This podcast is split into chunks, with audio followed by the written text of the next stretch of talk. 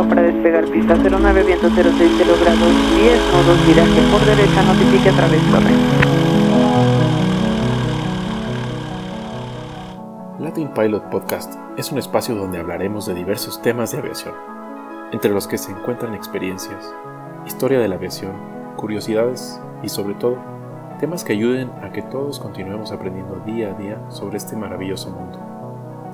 Nuestro objetivo es llegar a cualquier persona con un interés en la aviación y con ganas de aprender y expandir su conocimiento. No es necesario que seas ingeniero, piloto, técnico o alguien con conocimientos avanzados en aviación para escucharnos. Así que siéntanse en confianza de dirigirse a nosotros por cualquiera de nuestras redes sociales. Nos pueden encontrar en Facebook e Instagram como Latin Pilot y sobre todo pueden ingresar a nuestra página web www.latinpilot.com donde encontrarán diversos artículos.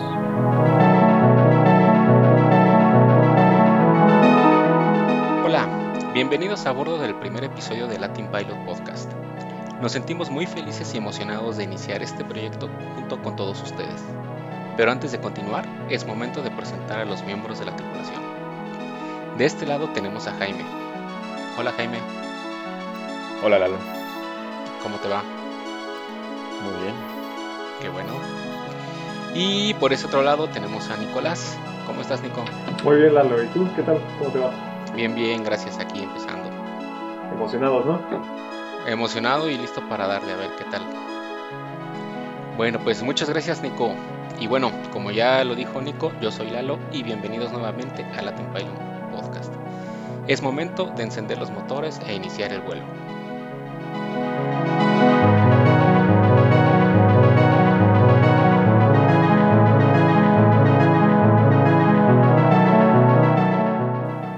En este primer episodio queremos que nos conozcan, que sepan quiénes somos las personas que estamos detrás de estos micrófonos, esperando que puedan identificarse con cada uno de nosotros. ¿Quién quiere empezar?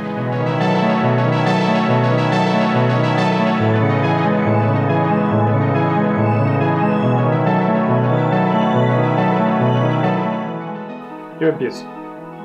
Mi nombre es Nicolás Berlanga Ramsayer y no recuerdo muy bien en qué momento surgió la pasión por la aviación. Debió haber sido un momento cuando era muy pequeño y algo, algo me impresionó. Tuve la fortuna de poder viajar desde muy pequeño. Creo que aún estaba en brazos de mi madre e iba a visitar a nuestra familia en Europa. Posiblemente llegar al aeropuerto de la Ciudad de México y escuchar en esos años los ruidosos motores de los aviones, algo debió haber despertado en mí. Cada que íbamos a viajar y teníamos que volar desde el aeropuerto, lo primero que hacía al bajarme del coche, en el estacionamiento de ahí del aeropuerto, era pegarme a la reja y observar a través de las rendijas los aviones que despe despegaban y aterrizaban. Recuerdo pensar por qué eran tan pequeños esos espacios entre las rejas que no me permitían admirar el espectáculo sin tener que moverme a otra rendija. Eh, viví en Tepoztlán, Morelos, eh, lo cual significaba que podía eh, ver y y sobre todo escuchar el vuelo recurrente entre la Ciudad de México y Acapulco. Siempre que escuchaba el sonido del motor tenía que voltear al cielo. Siempre desde chiquito. Hasta de manera desesperada lo llegué a hacer, tratando de encontrar el avión eh, que lo estaba generando. A veces había nubes o cualquier otra cosa y a fuerzas me tenía que asomar para buscar eh, ese avión. Casi todos mis juguetes eran aviones o helicópteros, montones de ellos. Con los legos estos bloquecitos para construir. Armaba aviones y helicópteros, eh, los que yo quisiera. O sea, los que se me ocurrieran, yo los armaba. Jugaba con ellos para poder desarmarlos y volver a armarlos. Hay una historia muy, muy bonita que, que siempre recuerdo con mucho gusto. Eh, mis padres conocían, conocían perdón, a un piloto de helicóptero que trabajaba colocando postes y líneas eléctricas para la CFE. Mi papá le reparaba los coches que tenía en el taller de mecánico y un par de veces vino a comer a nuestra casa, eso lo recuerdo muy bien. Eh, cuando él piloteaba su helicóptero por la zona, solía volar sobre nuestra casa y se detenía unos minutos para que pudiera apreciar la máquina. Tenemos unas fotos y ahora, viéndolas otra vez, el helicóptero que volaba era un Lama SA-315B. En las clases de dibujo siempre elegía el tema de los aviones y los helicópteros. No había otro tema que más me gustara. Y siempre la última hoja de mis cuadernos, desde la primaria yo creo que hasta la universidad, la última hoja siempre estaba llena de dibujos de aviones o helicópteros. No fue hasta mi último año de preparatoria que el resultado de mi examen vocacional me ayudara a decidir la carrera que quería estudiar. Eh, decidí la ingeniería aeronáutica en manufactura en la Universidad Aeronáutica de Querétaro. Fue en el año 2012 y recuerdo que solo tuve que ver eh, los aviones y las fotos en internet que tenía eh, cargadas la institución para convencerme de que eso es lo que yo la, verdad quería estudiar. La carrera, en la carrera, perdón, las materias que más me gustaban eran sistemas de aeronaves y motores de aviación por el simple hecho de saber que en la clase eh, podíamos platicar de aviones y las prácticas se realizaban en las aeronaves de la universidad.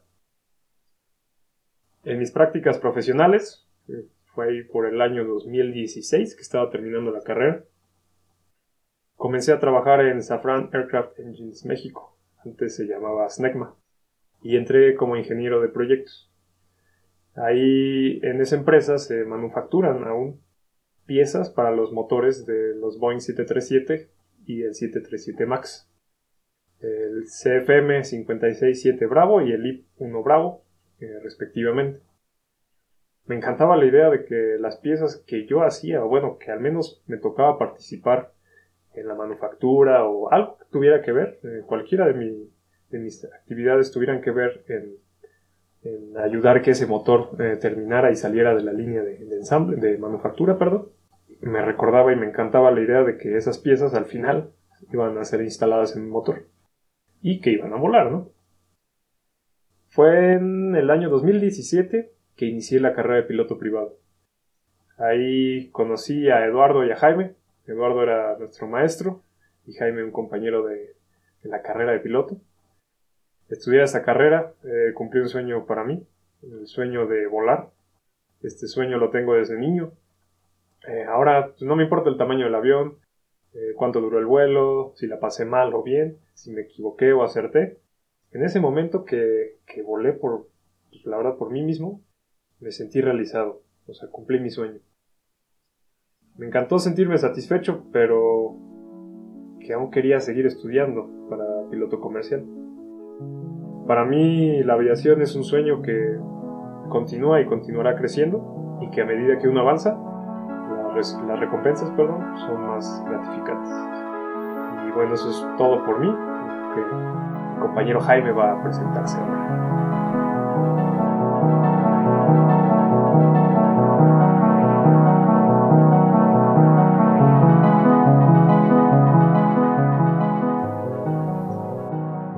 Yo me llamo Jaime Gutiérrez y como la mayoría de nosotros yo, que nos apasiona la aviación, todo comenzó cuando yo era chico. Mi papá, cuando viajaba, solía traerme modelos de aviones de diferentes aerolíneas. Yo solía hacer eh, aeropuertos por toda la casa y jugaba volando diferentes rutas alrededor de ella. Recuerdo que a mi mamá no le gustaba que lo hiciera porque dejaba aviones por todos lados.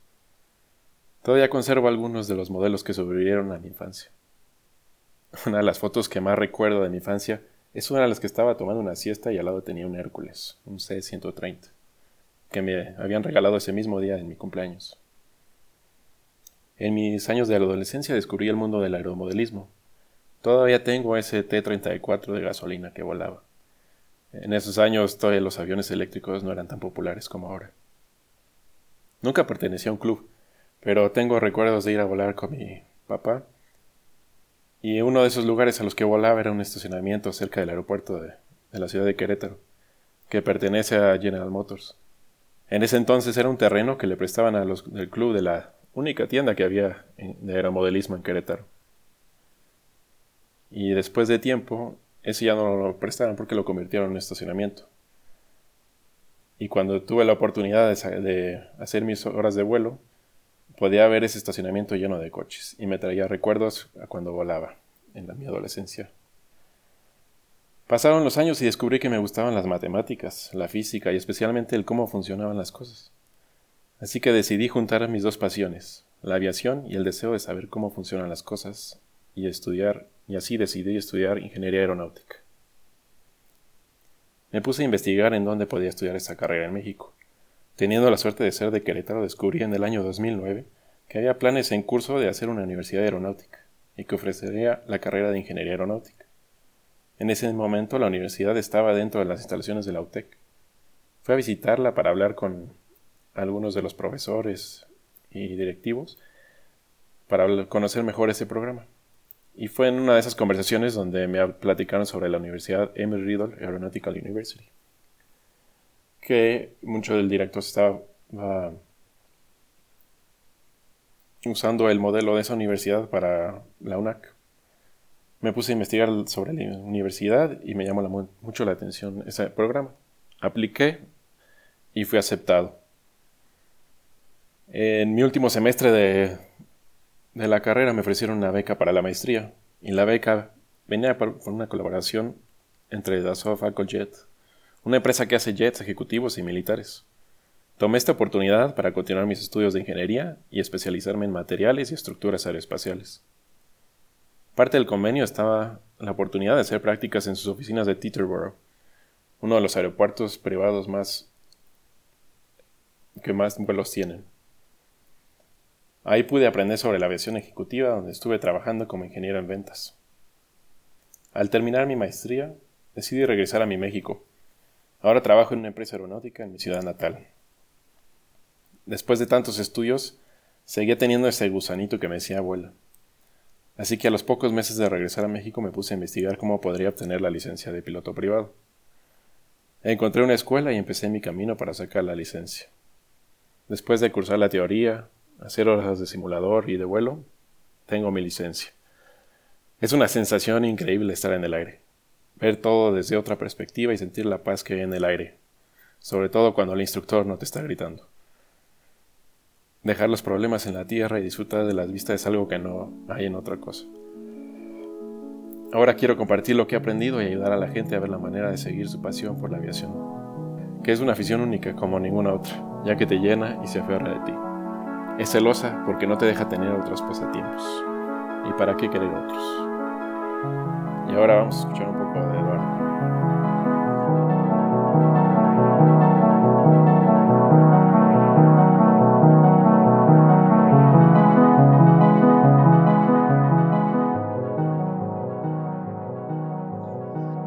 Muy bien, muchas gracias Jaime. Me suena tan familiar lo que dijeron tanto tú como Nico eso de que nada más escuchamos un sonido de un avión y luego luego vamos a voltear a ver, a tratar de identificarlo, ¿no? Ya sea helicóptero, ya sea avión, lo que sea. Y también por otro lado lo de los avioncitos cuando éramos pequeños que estaban por todos lados y que los papás se enojaban. Y más, no sé si alguna vez les tocó que por alguna razón alguno de sus papás pisaron un avioncito que tenías en el piso descalzo y bueno. Ahí después les cuento cómo me iba, ¿no? Pero, pero bueno. ¿Quién soy yo? Bueno, primero me llamo Eduardo Aguayo y pues si me dijeran que la primera palabra que pronuncié fue avión, la verdad sí lo creería. Bueno, cuando era pequeño en mi pronunciación de niño, yo les decía abellones. De hecho, ese término se hizo famoso en la familia porque para todo decía abellón, abellón. Pero lo que sí es un hecho es que desde pequeño siempre me llamaron mucho la atención, en especial los aviones comerciales, los aviones más grandes. Todos mis familiares sabían que si me querían regalar algo que me hiciera feliz, con cualquier avión a escala yo era el más contento. Incluso recuerdo que llegué a tener una autopista eléctrica de coches, la cual, después de un tiempo, la desarmé y convertí en un aeropuerto. Así que pasaba por toda la casa con un avión en la mano simulando que volaba, despegando y aterrizando de mi antigua pista eléctrica. Siempre en mi cumpleaños recuerdo que yo solo pedía una cosa, ir a desayunar unos molletes al célebre restaurante Wings de la antigua Terminal 2 del Aeropuerto Internacional de la Ciudad de México. No sé si alguno de los que nos escuchen tuvo la oportunidad de conocerlo algún día, pero bueno, la Terminal 2 era una terminal utilizada únicamente por Aeromar. No es la Terminal 2 que existe actualmente, era una terminal muchísimo más pequeña y bueno, en esa terminal existía un solo restaurante, que era un Wings, y tenía la peculiaridad de tener un ventanal que daba a la plataforma y a las pistas. Me encantaba sentarme ahí y ver desde ahí toda la acción del aeropuerto. Tanto los aviones despegando, aterrizando, como los ATR-42 de, Aeromar estacionados frente a nosotros mientras subían y bajaban pasajeros. Y bueno, después de eso nunca faltaba la tradicional parada sobre Avenida Angares para ver a través de la reja los aviones que aterrizaban y despegaban. Hoy ya no existe ese Wings, lamentablemente, y bueno, la reja desapareció convirtiéndose en una reja muy fea que ya no permite ver los aviones y atraviesa una calle en medio de ellos, entonces ya no es como antes, pero bueno, al final del día los recuerdos siguen en mi mente y he encontrado nuevos lugares para poder apreciar los aviones. Cuando llegó el momento de elegir una carrera, y sinceramente no me pregunten por qué, pero elegí ingeniería química. Claro, al poco tiempo me pregunté, ¿qué hago aquí? Y fue curioso enterarme de que varios miembros de mi familia ya se habían hecho esa misma pregunta desde que había yo elegido la carrera. Nunca es tarde para un cambio, así que dos años después entré a estudiar la carrera de Ingeniería Aeronáutica en el mismo lugar donde la carrera nació en México, en la CIMET y Command del Instituto Politécnico Nacional. Egresé en el 2010 y a lo largo de estos 10 años que literalmente se me han pasado volando, he tenido la oportunidad de trabajar con grandes personas. Empecé en una aerolínea de carga que se llama Mass Air, basada en la Ciudad de México. Ahí entré como practicante y después fui contratado pasando por las áreas de seguridad aérea, seguridad de la aviación civil y aseguramiento de la calidad. Fue ahí donde tuve la grandiosa oportunidad de volar en la cabina del maravilloso Boeing 767-300 Freighter lo cual fue una gran experiencia. Después de eso me mudé a la ciudad de Querétaro, donde me encuentro laborando desde el 2012. En mi afán de cumplir mi sueño de convertirme en piloto, comencé a estudiar la carrera de piloto privado en el 2015. Fue una gran experiencia de la cual hablaremos detalladamente en otro episodio. Pero bueno, después de haber obtenido mi licencia, comencé a dar clases en la escuela y fue ahí donde me topé con un grupo maravilloso de alumnos, de los cuales me siento afortunado de llamarlos amigos hoy en día. Y sí, dentro de ese grupo estaba Jaime y Nicolás, junto con Aranza, Javier, Manuel, Juan Carlos, Charlie y Rodrigo. Bueno, la aviación es una gran aventura, es maravillosa y apasionante, pero a la vez es muy retadora. Como parte de estos retos es que queremos ponerla más cerca de todos ustedes, que se contagien y se apasionen por este mundo tan maravilloso. Y sí, es un mundo muy maravilloso y muy exigente, pero lo que nosotros queremos es hacerlo más accesible a todos ustedes y pues que todos nos contagiemos de esto, este bichito que se llama aviación. Y bueno, eso es precisamente lo que soy yo, cómo es que he llegado hasta aquí.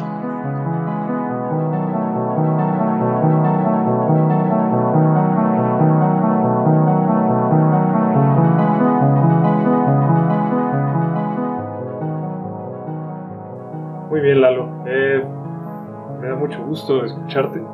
Eh, y, me llamó mucho la atención eh, cuando trabajabas en Maser del Boeing 767-300 que volaste en él. no hemos tenido la oportunidad de platicar, pero me llamó mucho la atención. Este, ¿A dónde fuiste o por qué estabas volando en ese avión? Ah, ok, Nico. Sí, mira, cuando en las empresas de carga normalmente, de hecho, desconozco, pero creo que también en una empresa, en una aerolínea de pasajeros, pero en las de carga en específico, en este 767 teníamos tres asientos que se le llamaban para supernumerarios. Era como tres jump seat de esos que se les baja el asiento y te sentabas ahí. Y con la aerolínea podías volar, ahora sí que cuando hacías viajes de trabajo, podías ir dentro del avión como un supernumerario. Obviamente tenías que seguir un procedimiento especial de la aerolínea y todo para que te autorizaran a hacer el vuelo, ¿no? Y también obviamente no era para todos los destinos que tenía la aerolínea. Había unos destinos donde no se permitía y otros donde sí. En el caso mío, eh, fueron dos vuelos y fue nada más en la ruta México-Guadalajara, fueron cortitos. Una ruta de 45 minutos para un 767, ¿no? Que pueda hacer vuelos de 10 horas o más. Y pues sí fue muy padre porque, pues digo, me encantaba y había visto ya muchos videos en la cabina de los aviones cuando de vuelos y todo, pero sí fue es una sensación muy diferente cuando ya estás realmente volando y viendo todo, ¿no? Oye, pues sí, aunque sean 45 minutos, eh, tener la oportunidad de ver un despegue y un aterrizaje es, es otra cosa, ¿no? Sí, exactamente. Ahora sí que vas viendo todo y sobre todo, pues como ya les había comentado a los pilotos que me gustaba mucho eso, lo que había estudiado, etcétera. Me acuerdo que me prestaron un headset que conecté ahí Ajá. y pues simplemente yo iba escuchando las comunicaciones de entre ellos con torre de control, ¿no? Y pues eso le agregó todavía más, más emoción al asunto y pues sí, fue una experiencia que a la fecha sigo recordando mucho. Oye, ¿y crees que esa experiencia haya influido en que hayas querido estudiar para piloto? No creo que haya influido porque era algo que ya tenía, pero sí es algo que como que te potencializa, que dices, no, ¿sabes qué? Como que te Sí empuja, está muy padre esto, exacto. Te empuja, sí está muy padre, sí es otro rollo verlo desde aquí. Este, la verdad sí, pues sí, vaya, es de esas experiencias que recuerdas y, y que se van así como que una, una más, ¿no? De todas las que hemos estado viviendo durante este tiempo. Claro, sí. No, y, y por ejemplo, esos viajecitos son, te, te dejan de por vida, ¿no? Yo creo que en estos días muy pocas personas tienen la, la oportunidad de, de volar en un avión eh, y en la cabina de, de los pilotos, ¿no? Ahorita con todos estos temas de seguridad y todo eso. Sí, exacto, ya con todo lo que vino después del 11 de septiembre y eso, pues prácticamente ya es imposible, ¿no? Yo recuerdo, no sé si a ustedes les tocó alguna vez visitar una cabina en vuelo. A, a mí no, nunca me tocó. Yo tampoco, pero una vez tuve la oportunidad, porque íbamos de regreso con mi familia de, de Cancún a la Ciudad de México, y yo era chico, no recuerdo cuántos años tenía, pero estaba dormido y les preguntaron a mis papás que si este, yo quería ir a la cabina, y como estaban dormidos, me le dijeron que no, que no, No. me despertaran. Entonces me perdí de esa oportunidad. Muy mal, Jaime. No, pues muy mal los papás de Jaime, ¿no? Sí, Eh, los no dejo de reclamarle a mis Ah, sí, padres. exacto. No, yo, yo antes de eso sí tengo como que un recuerdo de una vez también hacia Cancún, en un 727-200 de Mexicana, Órale.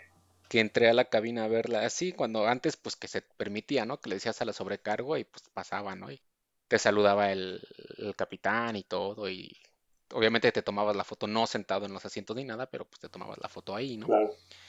Pero pues fue cuando tenía yo como seis años, entonces prácticamente no me acuerdo de nada. Pero sí fue toda una experiencia. Eh, eh, Ha de ser impresionante, ¿no? En la escuela en donde estudié, en la, en la UNAC, antes tenían un 727 de exposición y recuerdo los controles y los asientos. O sea, no es nada parecido a lo de hoy, ¿no? O sea, antes eran más indicadores que pantallas. Este, como que todo era más, eh, más an- análogo, ¿no? Más analógico. Sí, analógico todo. Sí, sí, ver, Sí, eso pero- ha de ser interesante, Lalo. Sí, sí ha cambiado mucho. Te digo, no me acuerdo, o sea, si tú me dices cómo se veía la cabina, no me acuerdo. De obviamente del vuelo del 767, ahí sí me acuerdo, ¿no? Pero el Sí, otro, pues era yo muy pequeño. Y ya, pero sí. Y, y digo, también viendo eso de que todos jugábamos con avioncitos de pequeños, pues a mí no me gustaba que me regalaran coches, yo quería aviones. Siempre. Era, era fuerzas aviones, ¿no? No, no había otra, otra opción. Ajá. Y no sé ustedes, pero yo era medio celoso con mis juguetes. O sea, no, no quería que otras personas eh, tomaran mis aviones y todo eso, ¿no? Y yo creo que porque me gustaban tanto que me daba miedo de que les fueran a, no sé, les fueran a romper un ala o se les fuera a caer un- una llantita o un motor. Y ahí andaba siempre cuidándolos. Sí, claro, igual yo nada más que pues luego, pues también tenía aviones yo desde muy pequeñito, entonces también yo mismo le daba sus llegues a los aviones, ¿no? Pero, de hecho por ahí todavía de tener uno que otro ya todo despostillado y eso, pero pues, obviamente conforme fui creciendo, ahorita ya mis aviones sí los cuido y nada de que me los toquen, ¿no? Pero, una Pero sí vitrina, recuerdo ¿no? Y toda una vitrina. exacto. Una vez presentado al equipo, que los estaremos acompañando en Latin Pilot Podcast, ha llegado el momento de conocerlos ustedes. Así que cuéntanos un comentario o por un correo electrónico de quién eres, cómo fue que nació en ti el, interés o el amor por la vida. Les recordamos que en redes sociales aparecemos como Latin Pilot. También pueden encontrarnos en nuestra página web www.latinpilot.com. El correo electrónico es contacto arroba latinpilot.com. En nuestro siguiente episodio hablaremos del retiro del Super Jumbo, el rey de los cielos, el A380. Así que estén pendientes de nuestra próxima entrega del Latin Pilot Podcast. Esperamos sus comentarios y nos vemos en la siguiente entrega del Latin Pilot Podcast. Se despiden de ustedes Jaime, Lalo. y Nicolás. Hasta la próxima.